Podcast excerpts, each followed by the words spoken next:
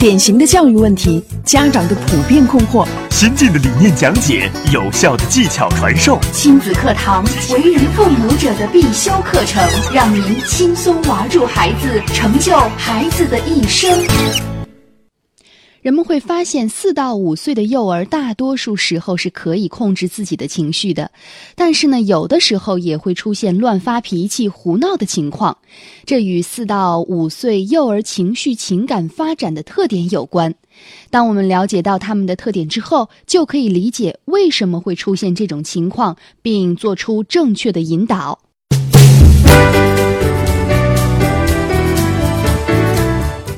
本期亲子课堂为您推出四到五岁幼儿情绪情感的发展特点与教育，主讲嘉宾国家二级心理咨询师、郑州大学西雅斯国际学院心理咨询师胡慧丽老师，欢迎关注收听。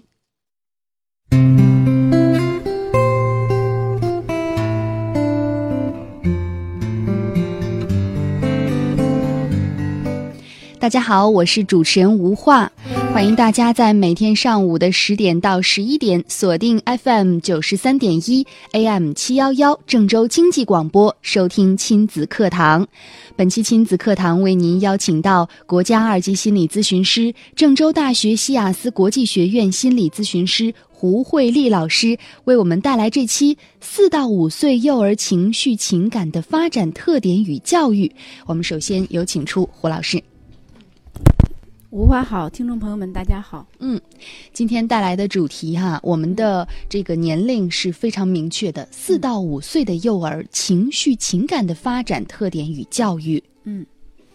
确实，因为我们身边经常会有这样的一些朋友会说，嗯，哎，为什么就说小孩在两到三岁的时候，好像他已经很好的就是能跟家人交流，也不怎么乱发脾气了，看似长大了，但到了四五岁了，好像又出现反复。嗯，尤其是碰到他不顺心的事情啊，或者是他的需要没有得到满足的时候，还会乱发脾气，所以就萌发了对这期节目的一个主题吧，嗯一个关注。嗯，是的。说到幼儿的情绪啊，很多爸爸妈妈也经常会有这样的反馈，说孩子年龄很小，但是嗯脾气很大，嗯发起脾气来呢，全家人都没有办法。嗯，确实是因为我们就有观察，就说有的孩子在家里边就会突然的就大发脾气，然后怎么劝都不会听。嗯那其实这是跟小孩的这个情绪情感发展的特点是有关系的。嗯比如说我们说一到两岁啊，或者是三岁之前的孩子，他那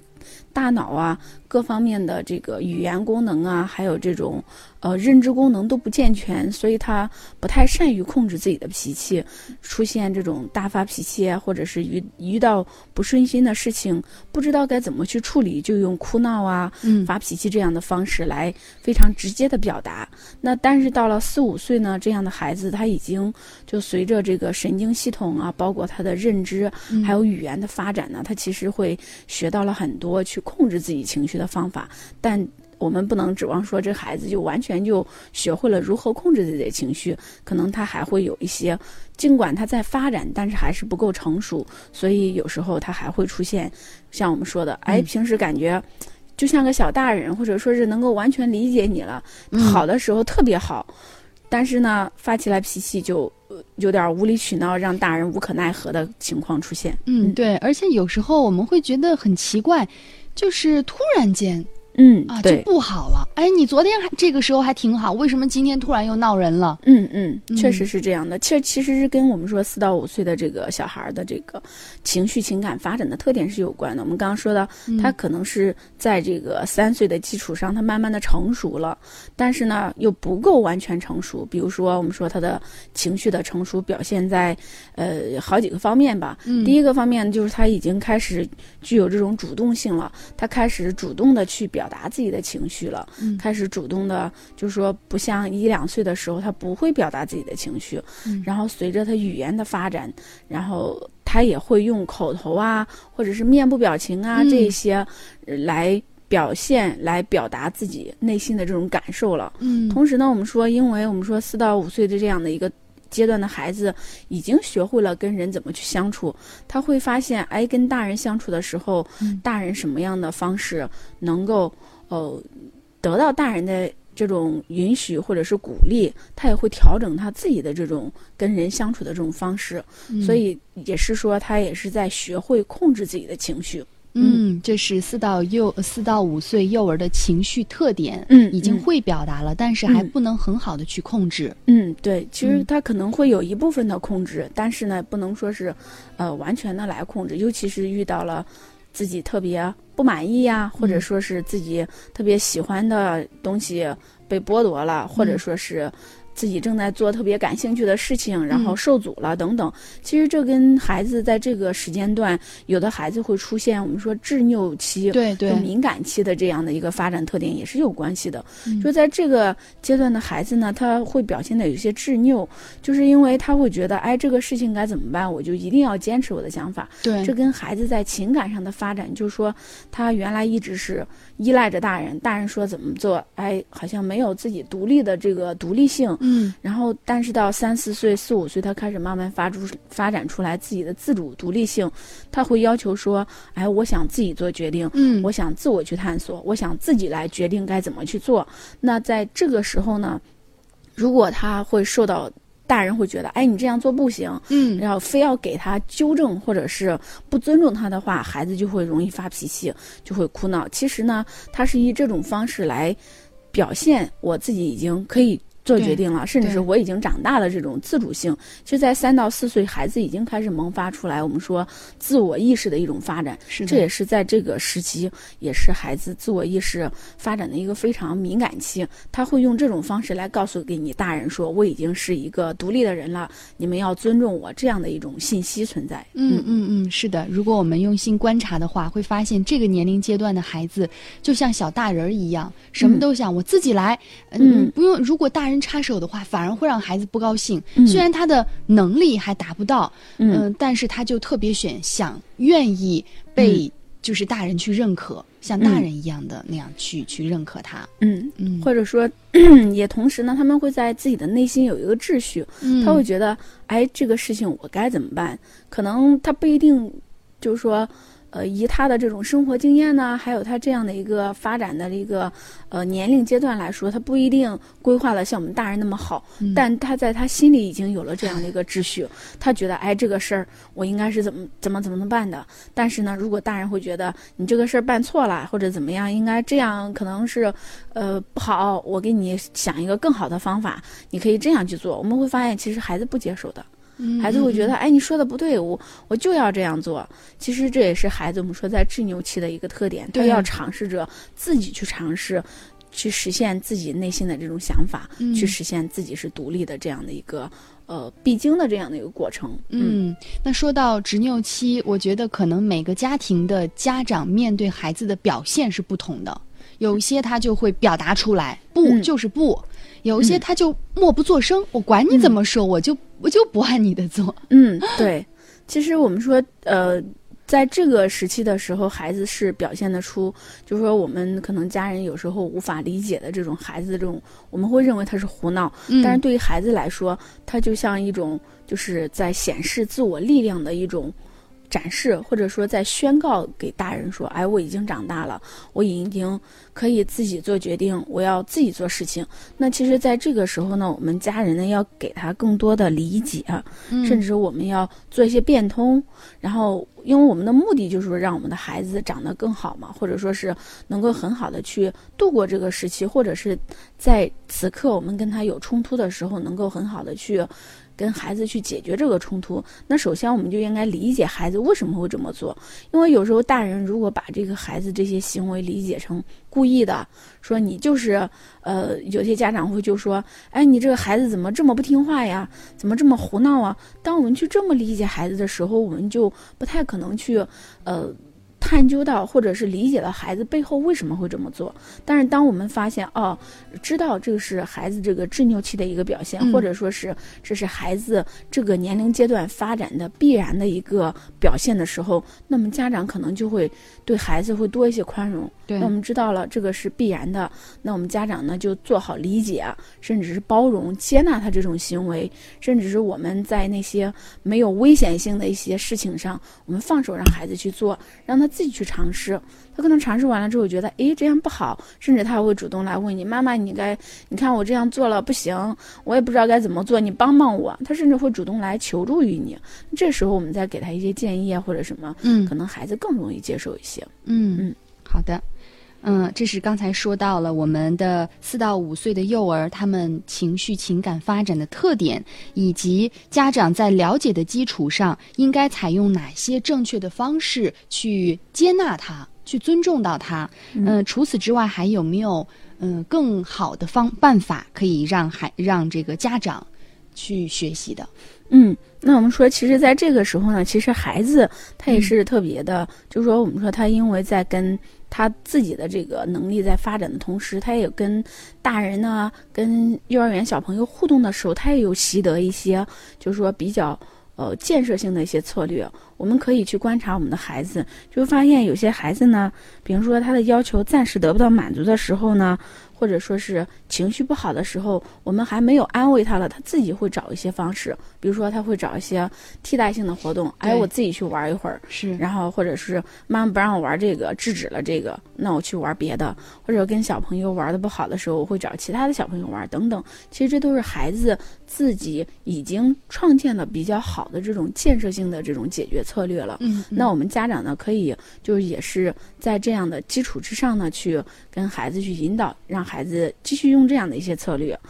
同时呢，我们说孩子这时候的语言表达能力也特别强了，他会把自己的内心感受给捋清楚之后表达给你。比如这时候呢，我们就需要家长呢跟多多跟孩子去交流，比如说在孩子脾气，嗯，比方我们说发完脾气之后，我们可能有一个冷静期嘛，冷静期完了之后，我们回头要跟他来讨论讨论，就说哎，孩子，你当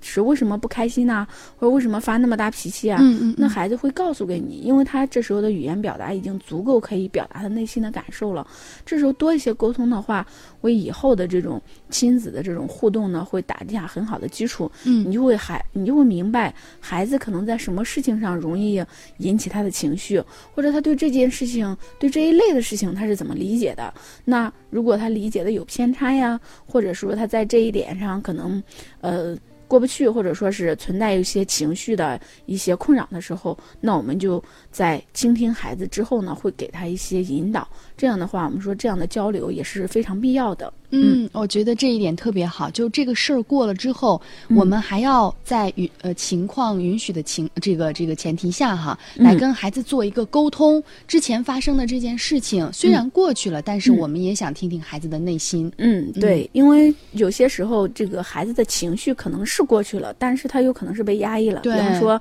呃。孩子在闹脾气的时候，我们家长特别忙，然后没有耐心去听他说，没有耐心去理解他，然后我们就很就是说很粗暴或者很简单的去制止了他。那这个时候呢，其实孩子的情绪只是被压抑下去了，他并没有得到疏导。那可能孩子还一直就是说，我们说刚刚也说了，他可能会找一些替代的活动啊，或转移一下注意力啊，嗯嗯把这个情绪暂时压下来了。对，但是可能这个情绪，如果我们不去处理的话，这个情绪可能还会一直在，甚至下次遇到类似的事情的时候，孩子还不知道怎么处理，还会用同样的方式来进行处理。那我们就有必要在这个事情发生完之后，再跟孩子做一个讨论。嗯，好，这个建议非常的好。看看时间，节目正在进行当中，我们稍事休息，待会儿继续回来。我叫连宝，有个问题我一直想不通。爸爸陪我玩嘛？乖啦，自己去玩哈。爸爸要去打个视频电话。妈妈给我讲个故事。好孩子，自己去睡，妈妈刷一下朋友圈呢。这个手机究竟是什么妖怪？难道它有魔法？里面的朋友圈难道比甜甜圈还要好吃吗？哼，讨厌！我要把它们扔到马桶里。连宝，我们的手机呢？那些宝贝和你最亲密的时光，一旦错过了，就再也找不回来了。请把手机放在一边，拥你们的宝贝入怀，慢慢的体味真正拥有宝宝的这些年吧。孩子是最精密的设计，最美妙的创造。孩子是天使降生于世，是来引导你的，并非受你指教。没有问题孩子，只有问题教育。亲子课堂，亲子课堂，让父母轻松读懂孩子的说明书。了解孩子的行为，读懂孩子的内心。亲子课堂，亲子课堂，与孩子一起成长。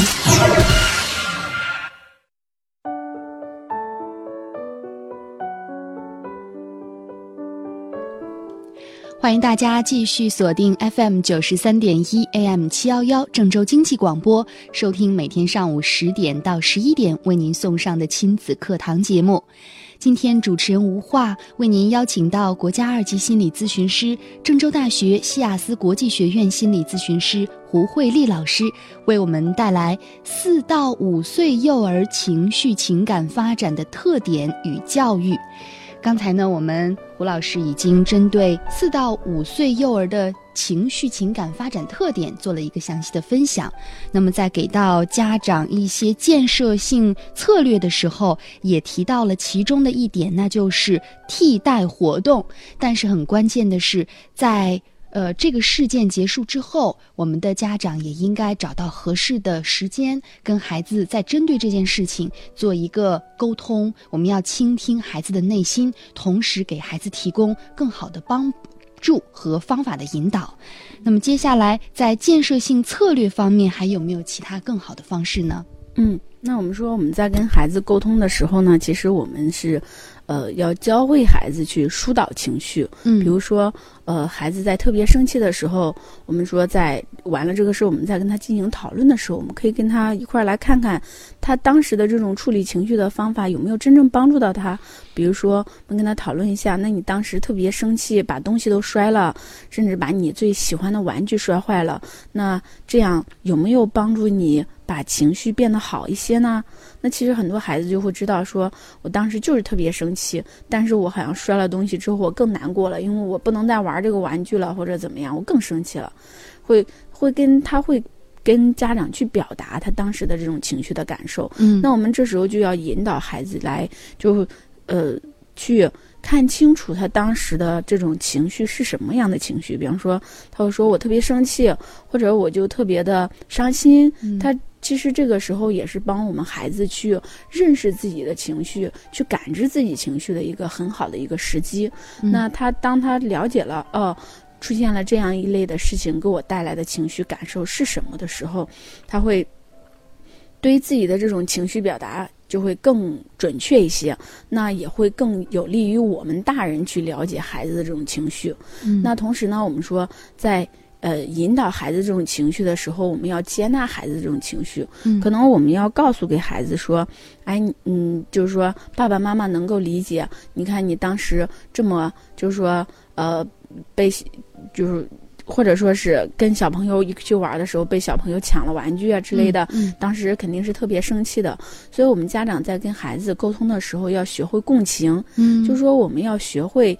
倾听，学会共情，学会听到孩子。描述这个事情的时候，背后的这种情绪，如果他没有表达出来，我们可以用，就是说，嗯，站在孩子的角度去考虑，孩子这时候会有什么样的一种情绪体验，我们表达给孩子。其实这也是教会孩子去，嗯，怎么去感受自己情绪的一种很好的方式。嗯，而且在这个时候呢，孩子会觉得，哦，我就是这样感受的。当我们家长能够准确的去。共情的孩子，理解了孩子的情绪的时候，那可能也会跟孩子拉近这样的一个距离，还就会觉得爸爸妈妈很理解我。那我下次再有这样的事情，我还会跟爸爸妈妈去说，因为他们理解我当时我的感受是什么。嗯，那同时我们在跟孩子表达的时候，我们要表达出来对孩子这种情绪的接纳。而不是说不耐烦呐，或者说是孩子一发脾气，然后因为我们大人其实大家都有这样的经验，嗯，就会感觉孩子无理取闹的时候，我们一下子这种情绪也会被感染，对，也会被带动，觉得就好像跟孩子对着干那种感觉。其实这样并不利于孩子去缓解情绪，或者说是去处理他的情绪，反而我们可能会给他造成一种不好的这种榜样。让他觉得，哎，面对别人的坏情绪的时候，我也可以发出我的坏情绪。嗯，所以我们家长呢，可能要克制自己的情绪，起码你能暂时保持冷静。如果当孩子这种情绪感染到你的时候，你能及时的叫停，或者说是控制住自己的情绪，不在孩子面前去爆发，你可以让孩子去冷静一下，嗯或者你也自己去冷静一下。嗯同时呢，你要告诫自己说，这个是孩子的情绪，而你要做的就是接纳孩子的情绪，而不是跟孩子去对着干。嗯嗯就是在孩子生气的时候，我们不要生气。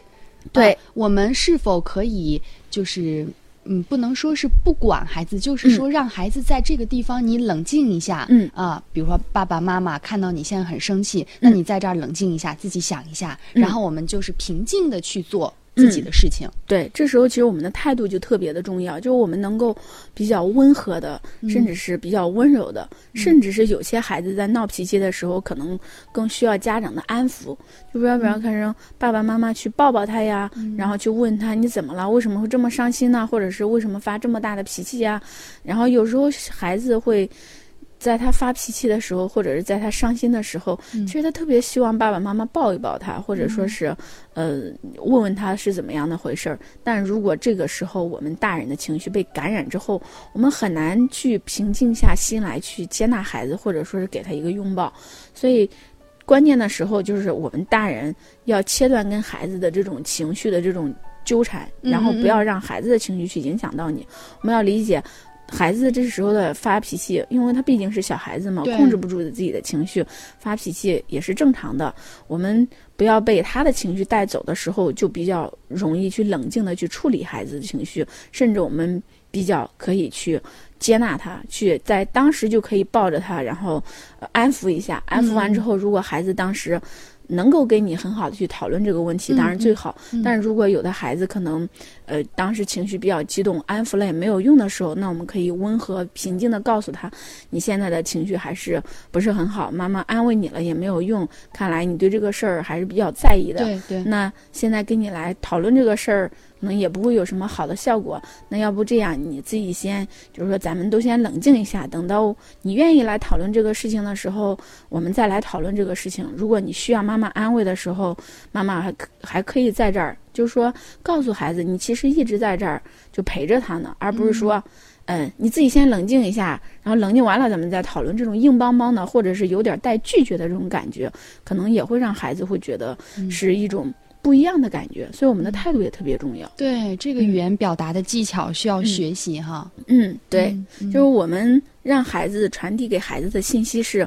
你现在出现这种情况，然后我是可以接受的，而且我是愿意陪着你的，只是说你现在状况不太适合我们去讨论这个问题，那我们一会儿再谈。但是你如果需要妈妈或者需要爸爸的时候，我们一直都在，然后你可以随时来找我们，给孩子传递这样的信息，也是给孩子一种安全感和稳定感，嗯嗯。让孩子会觉得虽然我发脾气了，但爸爸妈妈还是接纳我的，还是可以随时给我支持和帮助的，而不是说传递给孩子那种让孩子觉得是一种惩罚性的，你自己去安静一下，甚至是面壁思过一下吧，这种感觉是完全不一样的。嗯，是因为一旦孩子他去发脾气，或者是我们给到的嗯。建议他并不接纳，嗯。反而是很执拗、很任性的时候，嗯。我们的父母总会觉得这是孩子的错。嗯。啊。然后呢，我们看到孩子一生气，好像自己也嗯。也像孩子一样跟他一起生气。另外呢，还会有一些大人会去考虑，像刚才胡老师的这种语言，孩子是否能听懂呢？嗯。四五岁的孩子给他去讲冷静啊、处理呀、什么沟通啊，嗯，其实四五岁的孩子是比较能够理解，就是说这种沟通的方式。那我们说，我们要根据你自己家孩子的这种语言的接收能力，还有表达能力，我们去跟他去表达，去用，就是表达的意思就是这样的。嗯嗯但是呢，我们可能要化作孩子的语言，包括你自己最了解你自己家的孩子，然后我们可以跟他用他能理解的这种语言去表达一下。嗯，好，感谢胡老师的分享。好，感谢胡老师的精彩分享。今天的节目就到这里，明天上午的十点到十一点不见不散。